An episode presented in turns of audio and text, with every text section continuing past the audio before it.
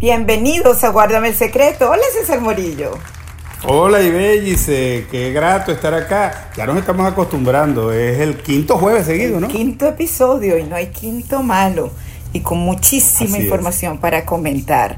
Arranco con una pregunta para ti, al grano.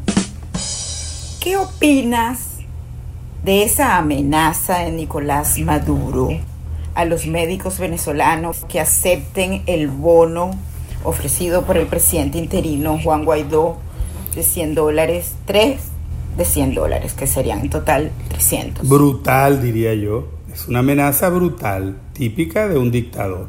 Ante su impotencia, de su incapacidad para poder responder a asuntos tan humanos como que el personal médico y paramédico pueda tener alguna remuneración decente, bueno, él como no puede hacerlo, se molesta. Ah, Por cierto, ahora justamente- que queda en evidencia, Ibellis. Sí. Queda en evidencia, te iba a decir. Bueno, porque por otro lado, eh, nos dijo Jorge Rodríguez y él mismo han dicho que aceptarían la ayuda proveniente de cualquier Estados lado, Unidos incluso. siempre y cuando X, exacto, bueno, aquí está una ayuda que lo que la hace Juan Guaidó, el presidente interino, debería ser recibida de Y buena además manera. en este momento Eso evidencia su mala mala en fe. este momento cuando los médicos y en general el personal que está trabajando en- dentro de esta pandemia es el más sacrificado, el que está más en riesgo y en Venezuela el peor pagado. Todos están mal pagados, pero digo, para el sacrificio que están haciendo, para el esfuerzo, para el trabajo importantísimo. Hay una pandemia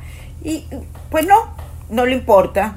Su, su miedo. Bueno, de todas maneras no me sorprende en lo absoluto, es coherente con Maduro. O sea, me sorprendería, sería como una respuesta inteligente que dijera, que, que recibiera con beneplácito esa ayuda. Porque cuando a uno lo apoyan o lo ayudan o le prestan, uno debe saber dar y recibir. Y esto aplica en la vida personal, pero también en la política. Bueno, pero siempre Así que sorprendería. lo de- que yo veo es de coherente. Maduro siempre sorprendería una respuesta inteligente. Pero relacionemos esto con los sucesos que se han producido en- con protestas y con protestas que yo siento que han disminuido en tanto el temor, que la gente ha perdido el miedo, no que han disminuido las protestas, sino el miedo a protestar. Y eso es, ¿a qué crees que se debe? Bueno, hay una cantidad de sentimientos acumulados. Eso es una olla de presión enorme. Venezuela es una olla de presión. Fíjate tú Pero, que por eh, mucho menos bajaron los cerros de César. Desde hace tiempo, ciertamente. Pero mira tú, y dice, no hay que olvidarse de algo. Esa olla de presión ha estado sometida también a una política, a un régimen de miedo. Y la gente, por supuesto, siempre tenderá a resguardar la vida. Teme que sea que lo maten sin razón o temen que lo maten sin que haya una consecuencia de ese esfuerzo que hizo. Pero entonces hoy está atrapado entre dos miedos. El miedo a que lo mate una bala del régimen o el miedo a morir Así de es, hambre. porque en las protestas la gente... Tres, agrégale a eso el, el coronavirus. Pero es que la gente creo que incluso prefiere el coronavirus que el hambre. La necesidad es tan grande. Y además tú ves esos videos, esas imágenes, eh, prácticamente la ropa hecha jirones, eh, sin agua, no pueden bañarse, no han comido, los cuerpos desgastados. Y no solo que protestan y le exigen al mandatario, digamos, al alcalde, al inmediato, incluso le reclaman al jefe policial, ahora van a sus casas. Porque quiero relacionar este hecho, este tipo de protesta, con los sucesos, consecuencia de todo el operativo de narcotráfico antinarcótico que se cumplió en el estado Falcón y en el estado Carabobo, donde la gente luego que se llevaron presos al mínimo posible, porque a las cabezas de los narcos no se los llevaron, pero a, a quienes detuvieron, la gente que temía reaccionar mientras estaban los narcos, que al final son la autoridad que ha suplido a la verdadera autoridad que debería ser el jefe policial, El Estado, o el alcalde, el exacto, o el Estado, sino este, este Estado está fusionado con el narcotráfico o los narcotraficantes, pues una vez que ellos desaparecen, huyen, sorprendidos por lo que está ocurriendo, la gente en las primeras horas sintieron la presión porque les enviaban unos correos o por WhatsApp le enviaban la comunicación que tenían que reaccionar y salir a defender a los detenidos o a los perseguidos.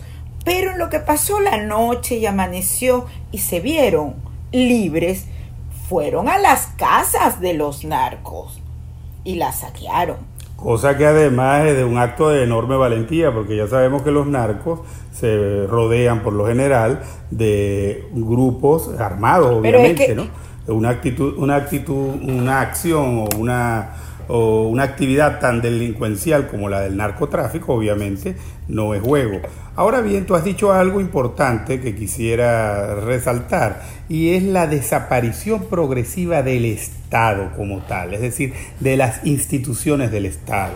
El Estado ha desaparecido en la zona minera, donde está el oro, allá por los lados de, alrededor del Orinoco. El Estado ha, desaparecido en Apure, ha desaparecido en el Estado Sucre, que es una de las puertas de, salida de la que, Pero es que habría que preguntar dónde no ha desaparecido el Estado. Y ha desaparecido, y quiero darte ahí información, en el sur del lago de Maracaibo, otrora el gran emporio de riqueza agrícola venezolano donde se produce y ganadera, agrícola y ganadera. Claro. Entonces hoy está tomada por las FARC, el ELN, los paracos, en fin, por cualquier tipo de, de, de, ente irregular que ahí funciona a la diestra de Dios, puede decir, de su cuenta, y sin que nadie haga nada. Por cierto que se ven un poco replegados de los últimos días a partir de el, digamos el gran operativo. Sí, que, yo voy yo voy a dar detalles sobre eso,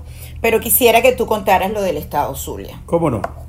Bueno, no, muy sencillo, eh, eh, esto tiene muchas aristas, pero sí me decía una fuente muy importante, muy informada de la zona y además con mucho criterio, me decía lo siguiente, desde el inicio de ese gran operativo antinarcotráfico, dejaron de salir los aviones pequeños, los que llamamos normalmente avionetas, salían entre 20 y 30 vuelos desde las distintas haciendas tomadas tomadas por el narcotráfico desde Santa Bárbara a distintas islas del Caribe. Hay dos formas de salir, ya lo hemos comentado antes, bien sea por avión o también por el lago de Maracaibo, sin que autoridad alguna haga nada. Y me refiero a las autoridades nacionales, a las autoridades regionales y mucho menos, digo yo, a las, autoridades eh, locales. Ahí ocurrió un hecho eh, semanas atrás, hace aproximadamente 10 días, donde no sé si tú, tú leíste la noticia de que se habían escapado 22 eh, presos del retén de Santa Bárbara. ¿Oíste eso, Ibe? Sí. Pues bien, resulta, Ibe, que esos 21 no se escaparon, no fue que se escaparon, no, no, no. Llegó ahí la guerrilla colombiana a sacarlos a punta de, eh, a, liberarlos, a liberarlos para que trabajen para pero ellos. ¿quiénes, pero es que ya trabajaban para ellos. ¿Quiénes son esos? Y esto es lo que hay que resaltar. Eran trabajadores en el procesamiento de cocaína. Es decir, que ya en Venezuela en el sur del lago de Maracaibo, específicamente en el municipio Colón y aledaños, se, eh, se, hay, hay, laboratorios de Te tengo un secreto. Suéltalo. Tiene que ver justamente con eso. Mis fuentes que me dicen al respecto. En Palmeras Diana del Lago, que es una empresa del Estado. Claro, ubicada, entre Colón y ubicada en Casigua, El Cubo, hay un laboratorio que procesa cocaína. Bueno. Me lo dicen mis fuentes de inteligencia. Y, y realmente uniéndome a lo que estás expresando sobre el estado Zulia, porque bueno, continuamos con el estado Zulia, me dijeron justamente a consecuencia de este operativo, me contaron en detalle cómo desde Colombia, César, vía Zulia, vienen, pero como si estuvieran entrando en un paseo turístico eh, con la facilidad que le ofrecen los militares que les cuidan el paso, la ruta, a gandolas que transportan submarinos artesanales de alta tecnología hechos con fibra de vidrio para ser cargados en puertos en Falcón, por donde sale la droga, como salió el cargamento que después agarraron en aguas de Curazao, y lanzadas al agua rumbo al destino del comprador de turno, que puede ser México, El Salvador, Honduras o, que, o quien haya pagado. Gravísimo, porque hay varios elementos en esta historia. No solo la guerrilla incorporada formalmente al procesamiento de la droga, sino los militares, la institución formando parte del sistema del narcotráfico en Venezuela conectado con el mundo, porque ya no solo es tráfico, sino también es procesamiento. Es gravísimo esto que está. Muy grave. Y esto ha ido avanzando progresivamente. Es decir, no apareció de la noche a la mañana, hay que decirlo, hay que decirlo. Con Pero se ha agravado mucho con, el chavismo y con el caso de Maduro ha sido... Con el madurismo. Y con el madurismo. No, bueno, se empezó con Chávez. Es lo que te quería decir. con Chávez, pero con Maduro, ha sido, Maduro ha sido insolente. O sea, la manera como, han arrojado la ley y hacen lo que les da la gana. Iba a mencionarte, Ibellice, por eso era que hice la diferenciación, porque ya con Chávez, cuando apareció aquel famoso libro, El cartel de los sapos, que tuvo mucha difusión en Colombia y que dio pie a la famosa serie de televisión. Yo conozco al escritor, él es amigo mío. Pues bien, sí, qué interesante. nos conocimos, bueno, ya él nos conocimos porque él estaba interesado en adaptar Sangre en el Diván. Tuvimos varias reuniones, pues, sí. Personaje muy interesante. En, la cárcel, en una cárcel, una cárcel norteamericana. Sí, sí. Correcto. Bueno, ya él mencionaba en su libro, que creo que fue publicado por ahí por el 2000 y tanto, 2006, 2007 ya mencionaba el cartel de los soles. Sí. Eso era lo que hacía referencia.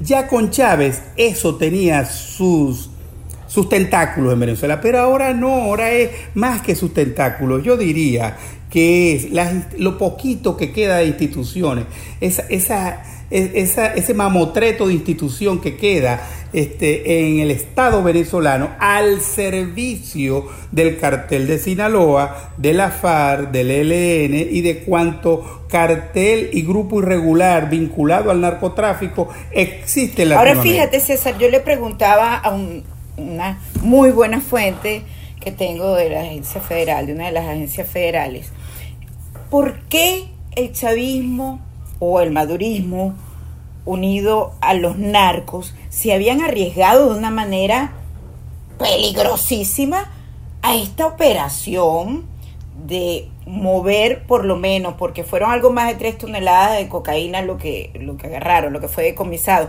Pero tú sabes lo que es traspasar ese mar teniendo esos barcos, ¿cómo diría un maracucho? Mamá rebarco. Bueno. Eso es para temer, solo ver el video o la foto. ¿Por qué se atreven los narcos? ¿Por qué se arriesgaron a ser detectados con unos equipos tan sofisticados? Ellos tienen muchos recursos, los narcotraficantes, pero estamos hablando de 22 naciones, está también. De hecho, este... La ambición, tal vez. Este operativo, no, no me dijo eso, esa no fue su respuesta. Este operativo lo coordinó el Reino Unido no lo coordinó Estados Unidos, asesoró, es decir, asesoró a Estados Unidos. Lo que se ha dicho, es decir, que cuando Donald Trump dijo que este operativo iba acompañado por 22 o respaldado por 22 naciones, es exactamente así. Bueno, ¿y qué ocurre? Y habla muy bien ese hecho ¿Qué ocurre? de que en efecto no es solamente Norteamérica sola, sí. Bueno, el, mi fuente... Pero dime, ¿qué te ibas, ibas en Primero, mi fuente me dice que están desesperados por el dinero. A pesar de... Buen detalle. a pesar de que son narcos y tienen dinero, pues es una operación muy costosa. Y han mostrado desatino y han mostrado desesperación. Necesitan dinero. El chavismo, el madurismo necesita dinero. Urgente. Las sanciones, el petróleo, necesitan cash y, ahí cometieron el error. Voy a hacer rápidamente un par de minutos para que, para que nuestra audiencia que, se entusiasma tanto con nuestros temas eh, esté actualizado sobre el proceso que significó esta operación que se inició el 14 de abril, que como acabamos de comentar fue un decomiso de más de 3 toneladas de cocaína. En esas aguas, que son parte de Curazao, se detuvo a una embarcación y a una tripulación que es llevada de inmediato a Estados Unidos y que empieza a cantar la traviata. Eran tres, que se sepa, a lo mejor son más, pero tres es lo que dice mi fuente. Y se escapó uno de esos submarinos que acabo de comentar, artesanales, construyen en Colombia y que pasan por el estado Zulia y que son cargados en Falcón para asustarlas en esas aguas, efectivamente. Eso es el 14 de abril. Al día siguiente, la Guardia Nacional, por supuesto, todos se aterran en lo que ocurre el operativo, porque saben que quedaron vivos quienes iban en una de las embarcaciones y que van a cantar. Me refiero a los narcos de Venezuela. El 15, la Guardia Nacional oígase qué institución es la que participa, detiene a tres hombres en Caracas. Raúl Gallegos, Orlando José Silva y Jesús Antonio Blanco Goitía. No los voy a marear con nombres porque eso enreda mucho más teniendo solo audio. Pero tres detenidos que tienen como anécdota que aparecen en las redes fotografiados con el gobernador del estado Carabobo, ni que les digo, con el director del 6CPC que les cuento, mm, eh, con distintos con distintas vestimentas, con distintos tragos en la mano, eso sí, con una evidente fraternidad. Eh, los detienen y... Es curioso, les gusta exhibirse, ¿no? Sí, no, la impunidad, ciertamente, ¿no crees? Eh, sí, totalmente. Cuando los detienen, además, cargan unas credenciales y unas armas con chapao del CICPC, o sea, son funcionarios del CICPC, por lo menos uno de ellos y los otros dos aparecían como escoltas con alguna identificación. Lo cierto es que después de esa detención es cuando viene toda esa arremetida, sobre todo en el estado Falcón, porque yo creo que falta Zulia, ¿ah? que forma parte del llamado o bautizado ahora cartel de Paraguaná pero en el estado Falcón y en el estado Carabobo. Así que el viernes comienzan, que es 17, comienzan allanamientos, detenciones, confiscación de propiedades, sobre todo en punto fijo, Carirubana, también en Valencia, porque aparece Puerto Cabello minado por el narcotráfico. Y surge un nombre clave, Emilio Martínez, alias el Chiche Smith. Ese es, digamos que la cabeza de toda esta operación y quien pagaba al, pueblo completo y a todo, hasta el cura, hasta el cura. Wow. Su equipo de seguridad, los que lo protegen, tenían los teléfonos satelitales de la base naval Juan Crisóstomo Falcón, la base naval. Sí. O sea, todo, todo el entorno implicado, social, institucional, mira tú. Sí, es muy grave. Militar, imagínate. Y esto apenas es, y dice, debe sospechar uno la punta del iceberg. Sin duda. Esta es la punta del iceberg. Mira que. Como siempre ocurre. Mira que uno está como curado y cuando lee este tipo de, de hechos tan concretos y tan, tan innegables sacude, ¿sabes? Porque da mucho asco y, preocupación. ¿Cómo, cómo, sacamos al país de este marasmo? Es difícil, pero querría preguntarte algo que a lo mejor nos lleva a un tema colateral, porque ciertamente cuando preguntas cómo sale el país, me viene a la, me viene a mi mente lo que de lo que se ha especulado en días pasados eh, acerca de unas supuestas negociaciones que Juan Guaidó descartó de plano, negó de plano. Ahora bien, la pregunta no es esa porque Juan Guaidó la negó, sino eh, lo dijo Reuters, ¿no? Que es una agencia de noticias seria. pero hay una... Fueron tres las notas de Reuters. O sea, una inicial que fue interpretada por alguien en Twitter eh, que le cambió el título. Una segunda donde Reuters trató de cambiar eh, entendiendo que era una mala nota, eso ocurre, y una tercera donde incorporó ahí poco regañadiente la porque era como muy forzado ya todo lo que había sido el proceso donde incorporó la versión de Guaidó. Así que fue un caso turbio tratado periodísticamente Ok, pero en todo caso, ¿a ti no te parece que podría haber contactos, aunque sea extraoficiales? No significa esto negociación, sino contactos, conversaciones, porque bueno, también lo ha asomado Elliot Abrams.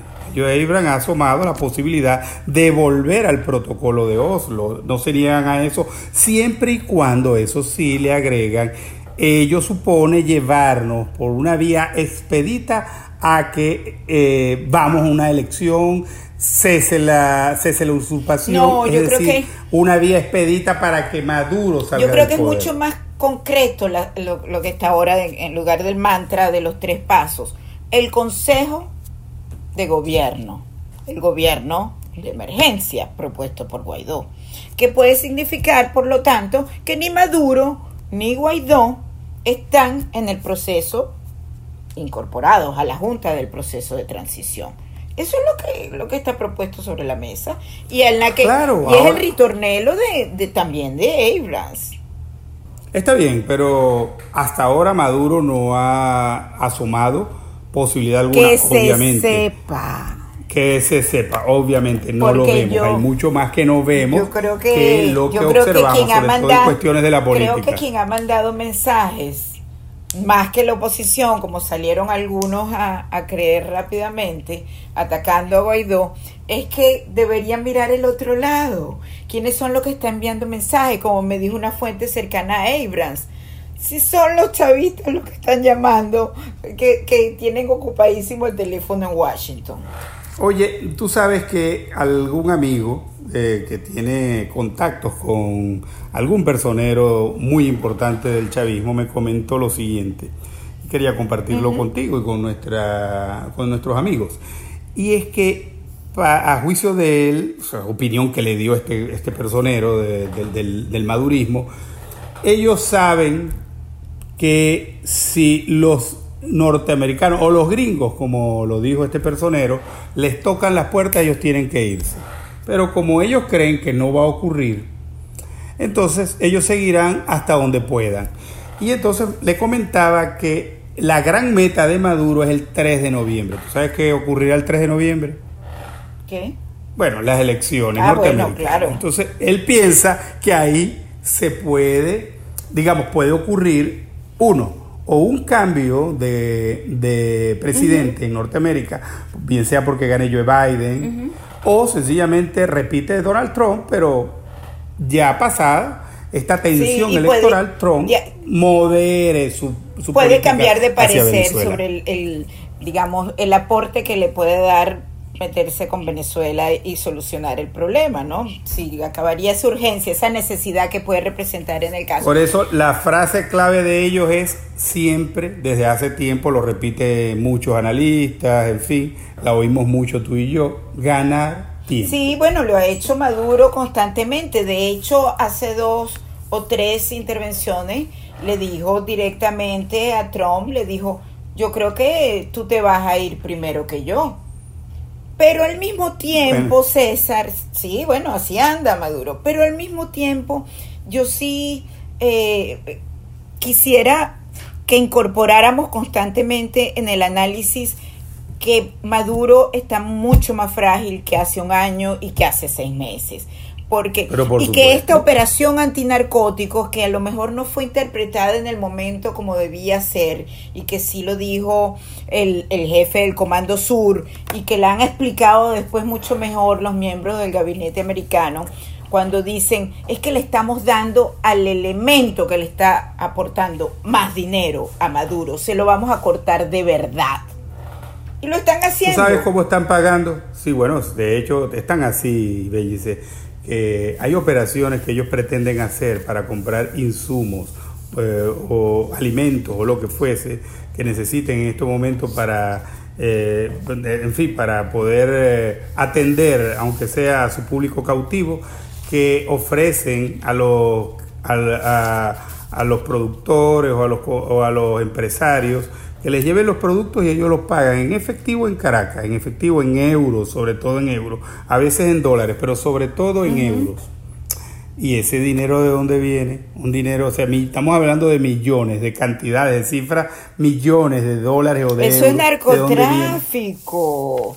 Es decir, la triste situación de Venezuela convertida en una en un estado lavadora, un estado lavadora. Sí, descaradamente.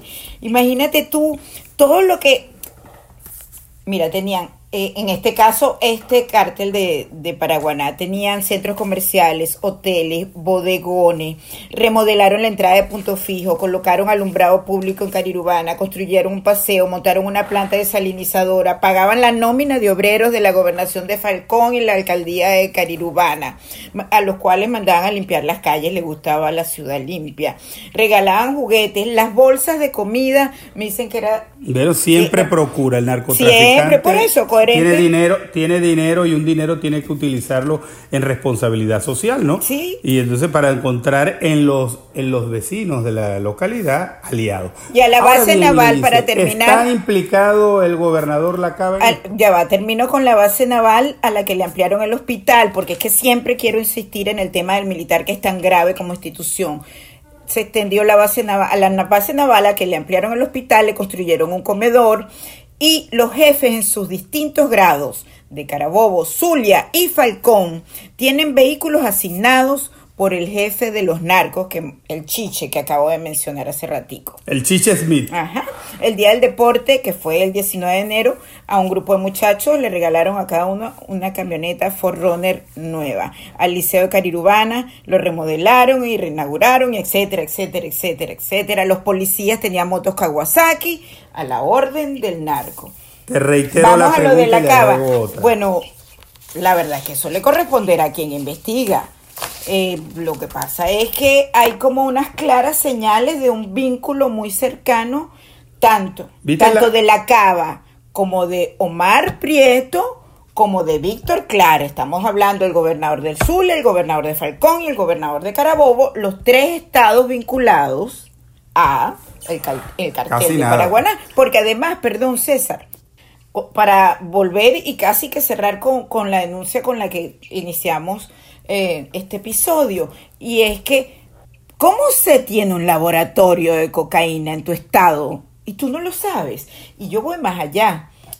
Podría responsabilizar de inmediato a los tres gobernadores, pero eso no ocurre, la connivencia con las instituciones no ocurre sin que lo sepa Nicolás Maduro y sin que lo sepa Vladimir Padrino López. Así es. Yo quizás no tengo nada que agregar, solamente eh, decirte que, bueno, si todo esto se da, estamos entre presencia de una lucha entre carteles o de una lucha de facciones del madurismo. Ay, vamos a conversarlo después, porque nos tenemos que despedir. Y me dice qué placer ha sido conversar contigo, ha sido... Igual para mí. Igual para mí, César. ¿En el mismo sitio la próxima semana? Sí, señor. Guárdame el secreto. Los esperamos. Sigan nuestras redes. Chao. Guárdame el secreto.